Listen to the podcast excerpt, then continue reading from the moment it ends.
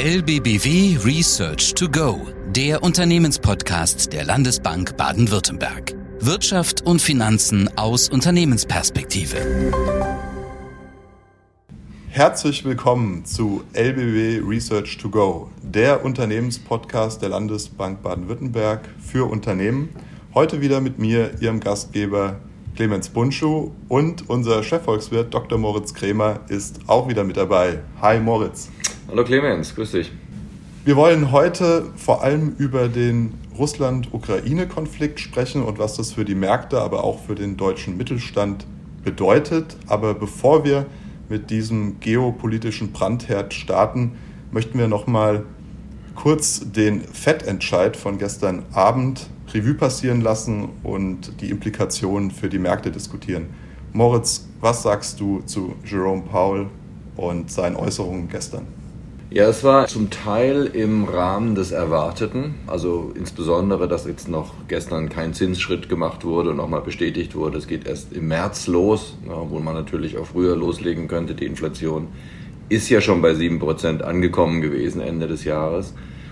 In anderen Bereichen ging es dann aber ein bisschen über das Erwartete hinaus, insbesondere dann in der Pressekonferenz nachdem die vorbereiteten Speaking Points dann runtergelesen wurden. Das ist ja immer das Interessante bei den Pressekonferenzen, wenn dann das Frage- und Antwortspiel beginnt. Was mir besonders aufgefallen ist, und nicht nur mir, sondern auch den Märkten, das hat man ja an der sofortigen Reaktion gesehen, ist ein relativ restriktives Statement von ihm gewesen Insbesondere die Tatsache, dass äh, er nicht ausschließt, möglicherweise sogar bei jedem der Sitzungen die Zinsen zu erhöhen. Das war ja in der Vergangenheit eigentlich so bei Zinserhöhungsperioden, dass man dann quasi Sitzung für Sitzung immer 25 Basispunkte erhöht hatte. Wir und äh, auch die meisten anderen Prognostiker sehen das ähnlich. Wir sind bisher davon ausgegangen, dass wir vier Zinsschritte dieses Jahr sehen, und zwar quartalsmäßig beginnend im März.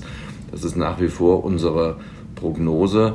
Allerdings scheint hier durch die Aussage von, von Jay Powell schon durchzuschimmern, dass hinter den Kulissen bei der Fed sich eine leichte Panik breit macht. Was er auch, glaube ich, sagte, wenn ich es richtig erinnere, ist, dass die Entscheidung einstimmig getroffen wurde. Ja. Das heißt, wir haben hier überhaupt keinen Dissens mehr. Also die, die Fed ist voll auf der Spur.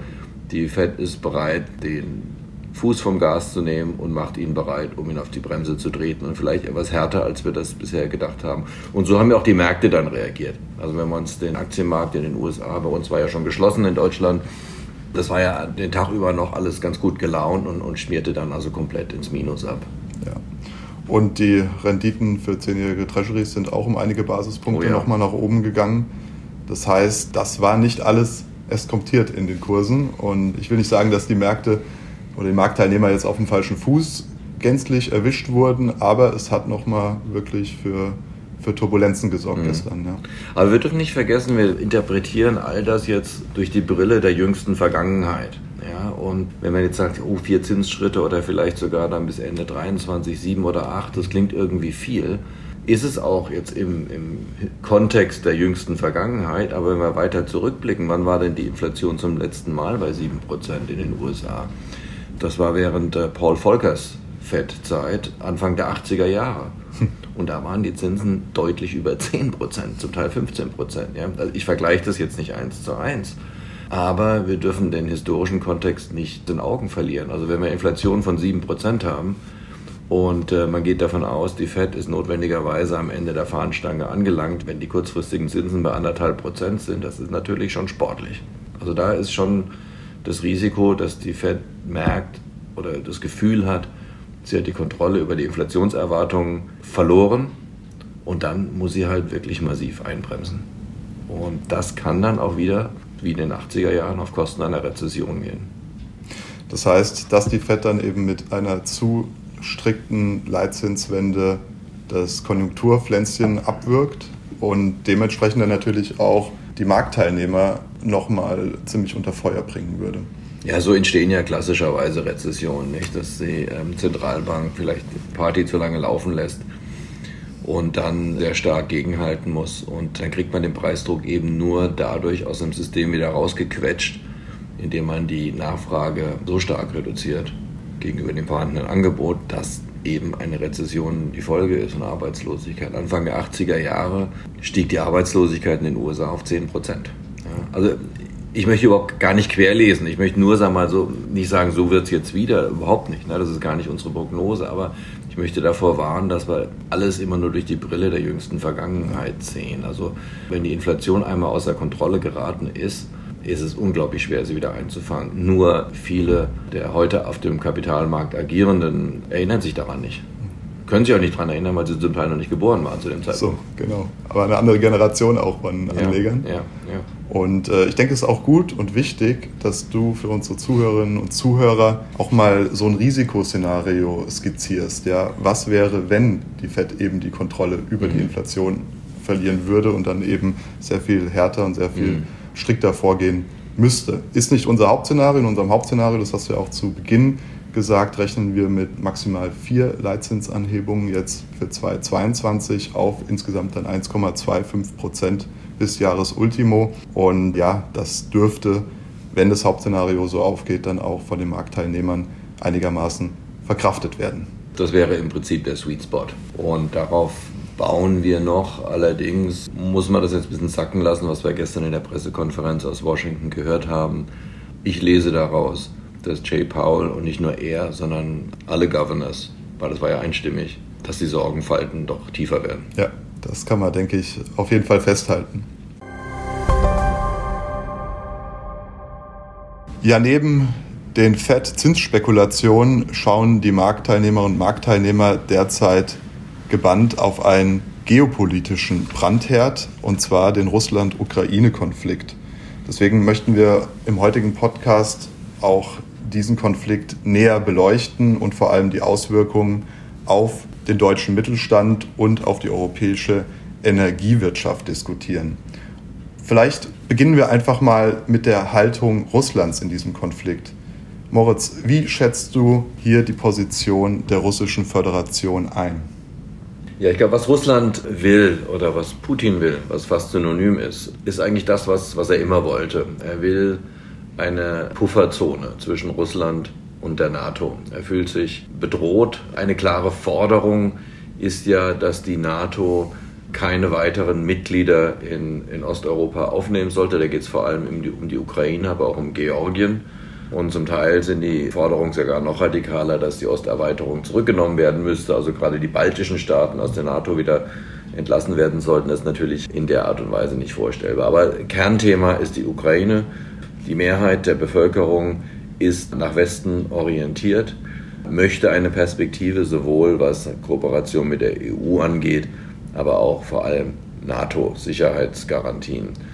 Und das ist natürlich rotes Tuch für Putin. Dann hätte er eine großen ehemalige Sowjetrepublik als NATO-Staat direkt vor der Türe.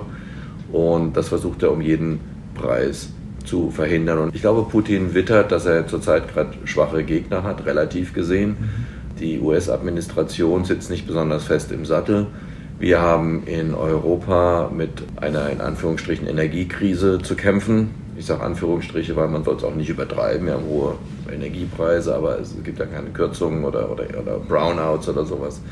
Und er denkt, dass jetzt ist ein guter Zeitpunkt für ihn. Und der Zeitpunkt wird auch nicht besser, weil er wahrscheinlich auch spürt, dass über den Zeitablauf hinweg, in dem Grad, in dem wir erfolgreicher werden, fossile Brennstoffe zu substituieren durch erneuerbare Energien, natürlich sein Hebel geringer wird, um hier Dinge zu beeinflussen. Also er sieht jetzt noch eine Chance, hier vielleicht etwas zu erreichen.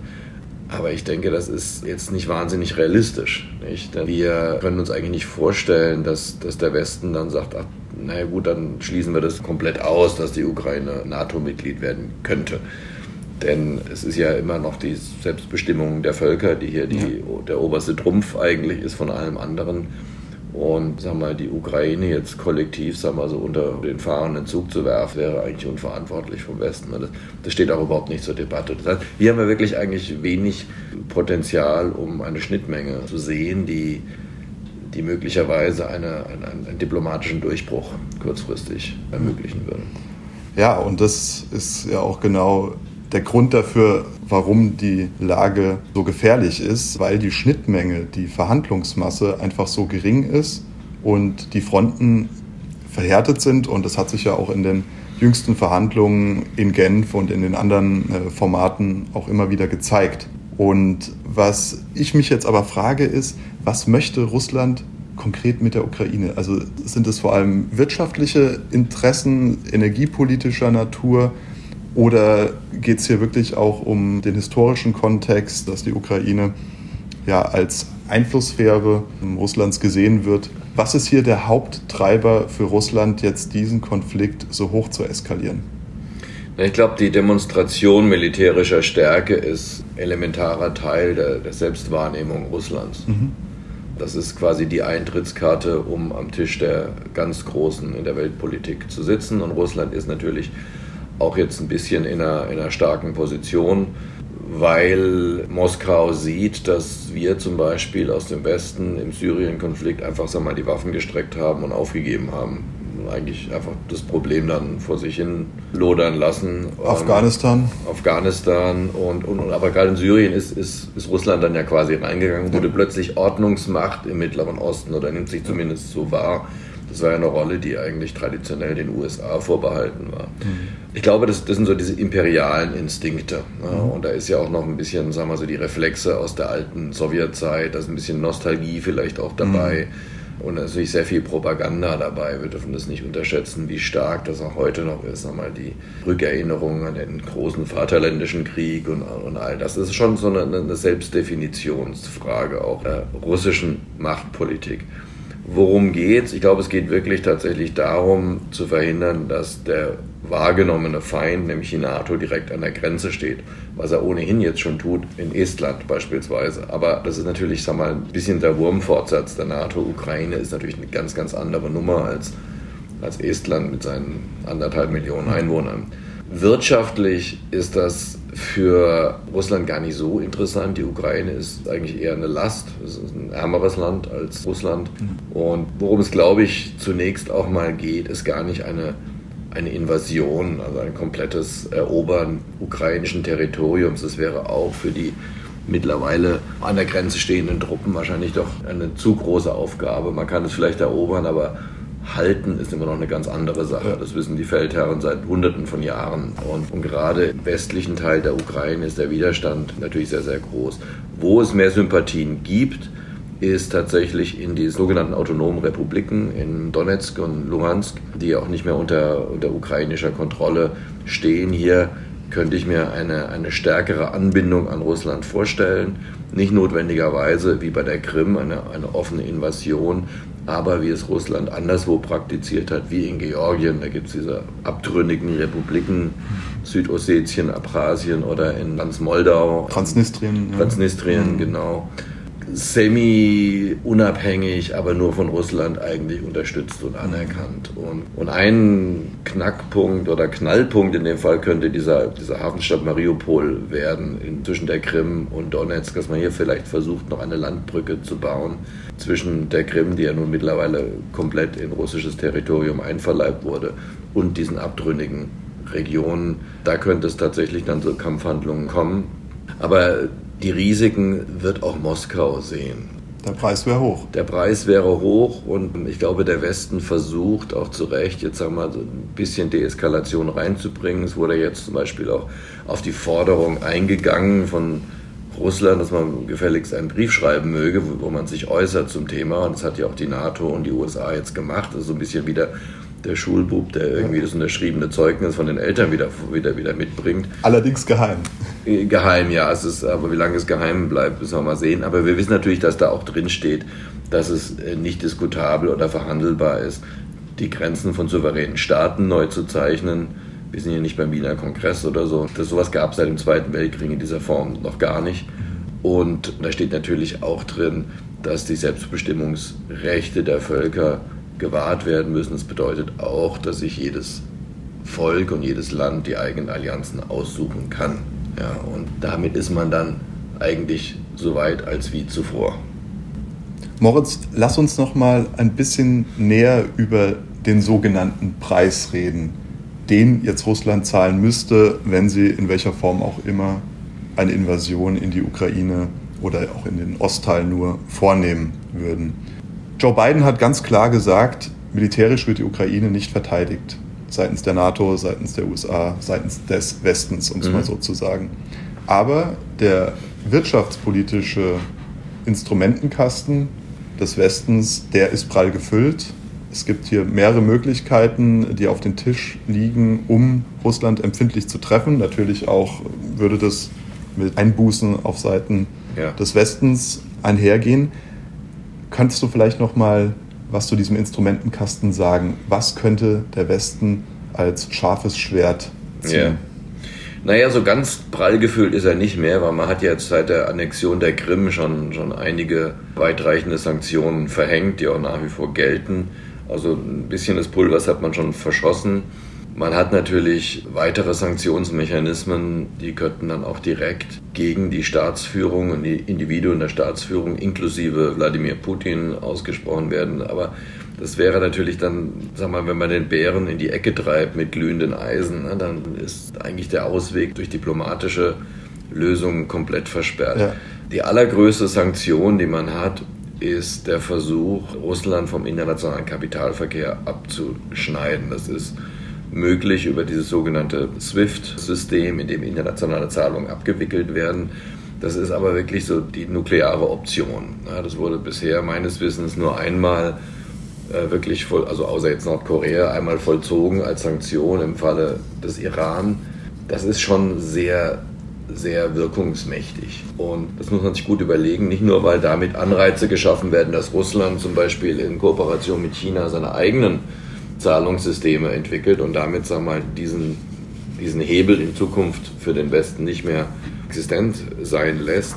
Aber man schneidet sich natürlich auch sehr ins eigene Fleisch, weil wir sind natürlich von Russland auch abhängig für die Energiezufuhr, ne? für Gas. Ähm, ein großer Erdölproduzent und Lieferant für uns. Also wir würden uns da auch sehr ins eigene Fleisch schneiden. Ich kann mir das vorstellen, dass dieses scharfe Schwert, wie du sagst, Clemens, gezogen wird, wenn es wirklich zu einer Invasion kommt. Das halte ich aber als militärische Option für unwahrscheinlich. Wahrscheinlicher, denke ich, nach wie vor ist es, dass Söldner, die vom russischen Militär ausgebildet werden, aber keine offiziellen Militärs sind, in die Ostukraine eingeschleust werden. Die Wagner-Gruppe, meinst du? Ja, beispielsweise, mhm. ja.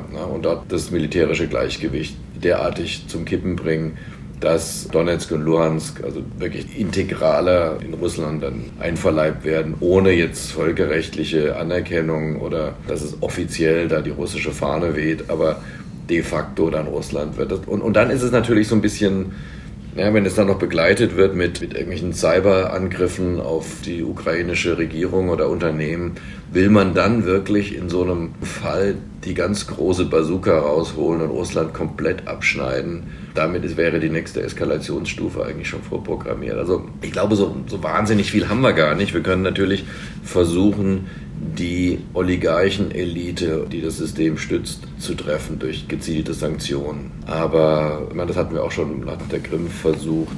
Richtig gute Optionen hat der Westen nicht, glaube ich. Und das scheint auch die Wahrnehmung Putins zu sein, weswegen er hier mit geschwellter Brust in diese Situation reingeht. Was du anfangs erwähnt hast, ist klar, Ukraine ist kein Bündnispartner. Die Verpflichtung, äh, militärisch beizustehen, existiert nicht. Und natürlich besteht überhaupt kein Appetit darauf, mit einer militärischen Supermacht wie Russland hier direkt in eine militärische Konfrontation zu gehen. Im Zweifelsfall würde man dann es vorziehen, die Ukraine tatsächlich Russland anheimzugeben. Schwierig. Sehr schwierig und ja, wenn ich mir deine Einschätzungen jetzt nochmal so vor Augen halte, eine Lösung sehr schwierig. Die Fronten sind verhärtet und das riecht ja fast danach, dass das Best-Case-Szenario fast so ein Frozen Konflikt wäre. Ja, dass man einen gewissen Status quo einfriert und sich dazu verpflichtet, die Lage nicht weiter zu eskalieren. Aber wenn beide Seiten von ihren Positionen hier nicht abrücken, die NATO keine Zugeständnisse in Sachen Osterweiterung macht und Russland weiterhin sagt, dass die Ukraine eben zur Einflusssphäre der Russischen Föderation gehört, wie könnte ein Ausweg sonst aussehen, Moritz? Man starrt sich gegenseitig über die Frontlinie in die Augen und wahrscheinlich wird das genauso verlaufen, wie du es beschreibst, dass jetzt Putin seine 100.000 Soldaten wieder zurückzieht ins Hinterland wäre auch ein Eingeständnis von Schwäche. Also das wird jetzt erstmal so bleiben, mhm. im besten Fall. Und dann muss man mal schauen, ob es irgendwelche Lösungen gibt. Ein wichtiges Faustpfand ist natürlich immer noch Nord Stream 2. Ich glaube, man könnte Russland sehr stark besänftigen, wenn man sagt, ja, wir, wir nehmen das jetzt online, ne? also dass, dass das wirklich in Betrieb genommen wird, was aber natürlich ein Schlag ins Genick der Ukraine wäre. Denn das ist ja genau... Die müsste man dann entschädigen wieder. Ja, ja, man, man müsste der Ukraine garantieren, dass was durch die Nord Stream 2 Pipeline kommt, dann im Zweifelsfall auch in die Ukraine zurückgeleitet wird. Denn zurzeit ist dieser Gastransit für die Ukraine aus Russland in die EU ungeheuer wichtig. Ja. Nicht nur ähm, wegen der Gebühren, die damit einhergehen, sondern weil man natürlich damit auch eine Versorgungssicherheit hat. Und das würde dann wegfallen. Und das wäre politisch schon, schon sehr schwierig und würde wahrscheinlich auch im Westen als Kotau vor Putin wahrgenommen werden, insbesondere in den USA. Ich sehe diese Option eigentlich zurzeit noch nicht. Gut, dann lass uns doch zum Schluss nochmal näher auf die wirtschaftlichen Verflechtungen zwischen Russland und Deutschland zu sprechen kommen. Der bilaterale Warenaustausch zwischen Deutschland und Russland übersteigt inzwischen wieder das Volumen von vor der Corona-Krise. Ja? Also Deutschland ist nach China, den Niederlanden und UK auf Platz 4 der russischen Warenexporte und vice versa ist Deutschland nach China auf Platz 2 der russischen Warenimporte. Das heißt schon signifikante Handelsbeziehungen zur russischen Föderation. Große Teile unseres deutschen Mittelstandes sind exponiert in Russland, gerade im Maschinenbau, aber auch in der Agrartechnik. Und Moritz, wie ist deine Einschätzung? Wie stark würden diese Sanktionen dann tatsächlich den deutschen Mittelstand treffen und gibt es vielleicht sogar irgendwelche Absicherungs- oder Ausweichmöglichkeiten? Hm. Ja, was du gerade beschrieben hast, natürlich die Bedeutung des Außenhandels für Russland. Für die deutsche Seite ist Russland ein wichtiger Partner, aber ist kein Exportland vergleichbar mit Frankreich oder Großbritannien, China, USA. Also es ist ein wichtiges Land, aber es spielt nicht, sag mal, in der Champions League-Reihe der Exportdestinationen mit. Der wichtigste Handelsstrom mit Russland sind die Importe von Energie. Wir sind abhängig von Gaslieferungen aus China, äh, aus, aus China, aus Russland natürlich. Und das Gute daran ist, das lässt sich auch nicht ohne weiteres jetzt einfach woanders hin transportieren. Russland ist genauso abhängig davon. Ne? Die mhm. Pipelines, die zeigen nun mal nach Westen, die zeigen nicht nach China. Wird da manchmal spekuliert, dann verkaufen die das Gas eben nach China. Aber so einfach ist das ja nicht, muss irgendwie durch Pipeline-Systeme transportiert werden. So, für, für viele deutsche Unternehmen ist es aber tatsächlich so, dass man sich da engagiert hatte. Man hat auch Direktinvestitionen in, in Russland. Das Geschäft wäre sehr, sehr schwierig bis hin zu unmöglich eigentlich, wenn wir eine Abkopplung vom SWIFT-System hätten. Das heißt, die Zahlungs Abschreibungen könnten drohen? Abschreibungen könnten drohen, die, äh, die Zahlungen der Töchter zurück nach Deutschland könnten nicht mehr vollzogen werden äh, werden durch Wechselkurseffekte. Also ich würde mal vermuten, dass alles, was sagen wir, in Rubel denominiert ist, dann erstmal auch eine Abschreibung in der Bilanz äh, unterzogen werden muss. Aber auch für Unternehmen, die jetzt gar nicht direkt in Russland aktiv sind, wäre es von Bedeutung, weil bei einer Eskalation des Konflikts die Energiepreise mit an Sicherheit grenzender Wahrscheinlichkeit wieder steigen werden. Also insbesondere die Gaspreise, die Ölpreise auch. Und wir brauchen diese fossilen Brennstoffe auch zur Stromerzeugung bei uns in Deutschland. Wir haben ja, wie du weißt, Clemens, leider noch einen relativ fossilen Energiemix hier in Deutschland. Absolut. Wir haben auch noch sehr viel Nachholbedarf. Vielleicht mal ein Thema für einen, für einen, für einen äh, anderen Podcast. Aber ja. ähm, das heißt, das würde unsere Strompreise zum Beispiel auch stark nach oben treiben, weil eben Vorleistungen in Form von, von Gas und, und Ölprodukten aus Russland teurer oder knapper werden. Und das hat natürlich wieder Rückwirkungen auf die Wettbewerbsfähigkeit. Wir haben ohnehin schon mit die, die teuersten Strompreise in Europa. Nicht nur mit, sondern wir haben die höchsten, wenn ich Wir haben mittlerweile die höchsten Strompreise ja, ja. in Europa, ja, für Verbraucher ja. und Industrie.